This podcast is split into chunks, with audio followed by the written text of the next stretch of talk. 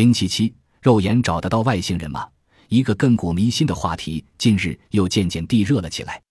两千年七月，在波兰华沙举行的第三十三届国际空间大会和八月在英国曼彻斯特召开的第二十四届国际天文学联合会大会上，相继传来消息，国际科学界已将寻找太阳系外行星和地外生命痕迹作为未来的重点研究领域之一。之后又有振奋人心的消息，据最新一期美国科学杂志报道，在我们地球的大哥。太阳系最大的行星木星的一颗卫星木卫二上，可能存在着细菌等低等生命生存的条件。这样一来，在太阳系大家庭中，地球上的芸芸众生也许就不再孤独了。研究人员说，最新证据非常令人信服地表明，在木星一颗卫星的冰层下，藏着生命生存必须的由盐水构成的海洋。科学家说。美国航天局的伽利略号探测器发回的数据显示，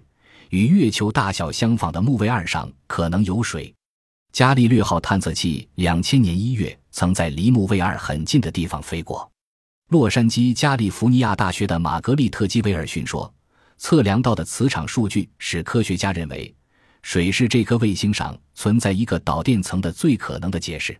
他们在报告中说：“根据伽利略号收集到的磁场数据。”科学家发现，数据模式显示出存在水的可能性。虽然他们没有排除其他可能的解释，但是他们认为从这些模式上看，水是最可能的解释。加利福尼亚理工学院的戴维·史蒂文森说：“伽利略号发现的磁场证据非常令人激动。整个卫星被与地球海水的成分相似的水层包围，并且水层深度超过十公里，才有可能解释这些数据。”那么，地外生命是否真的存在？我们有什么办法找到他们？搜寻他们有什么意义呢？从嫦娥奔月的神话传说，到地球人大战火星人的科幻小说，人类对于外星生命的兴趣始终不减。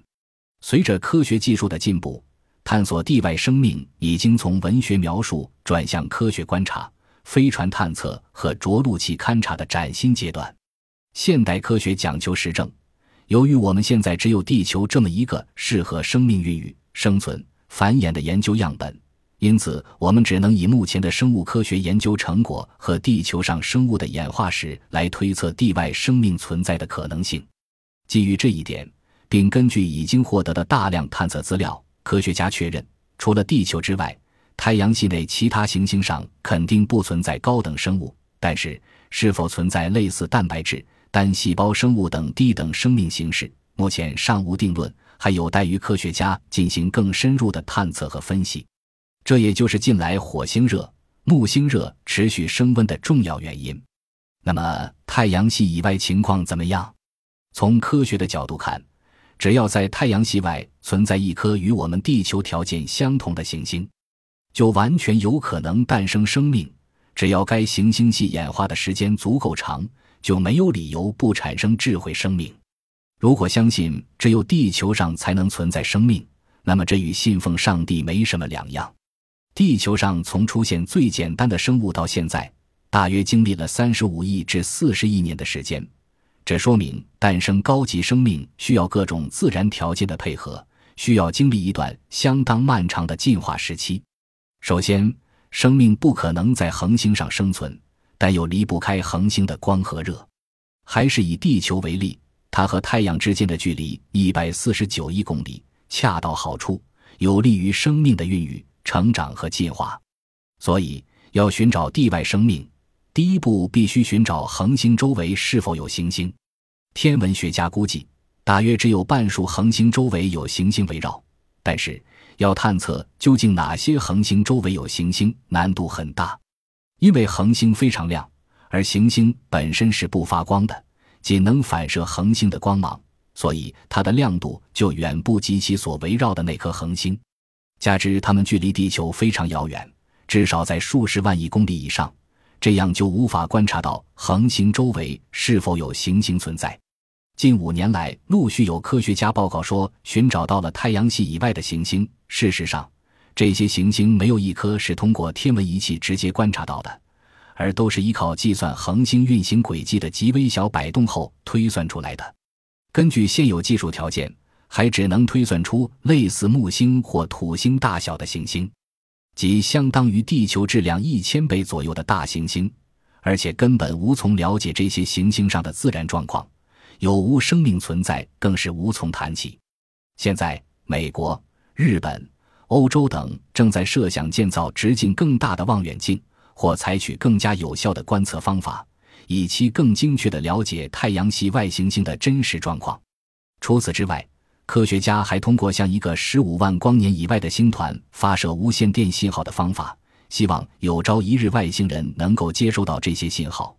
并进而了解到在遥远的太阳系中有我们人类存在。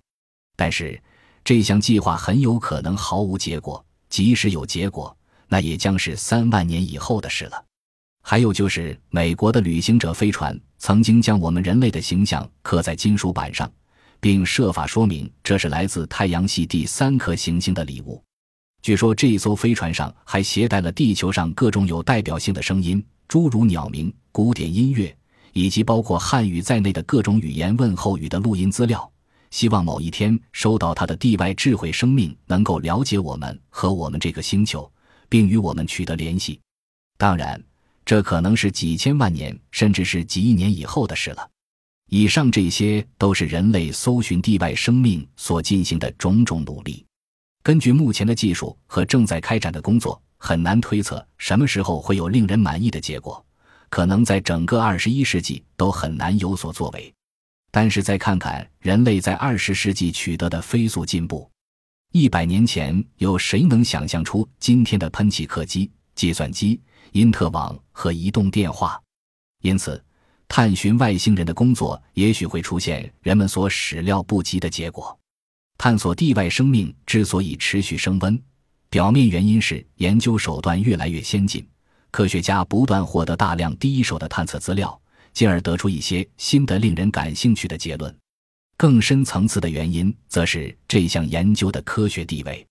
毛泽东曾经将科学研究归纳为三个基本问题，即生命起源、天体演化和物质结构，而搜寻太阳系外行星和寻找地外生命的工作则涉及到其中的两项。他回答的是整个科学的基本问题，其重要性不言自明。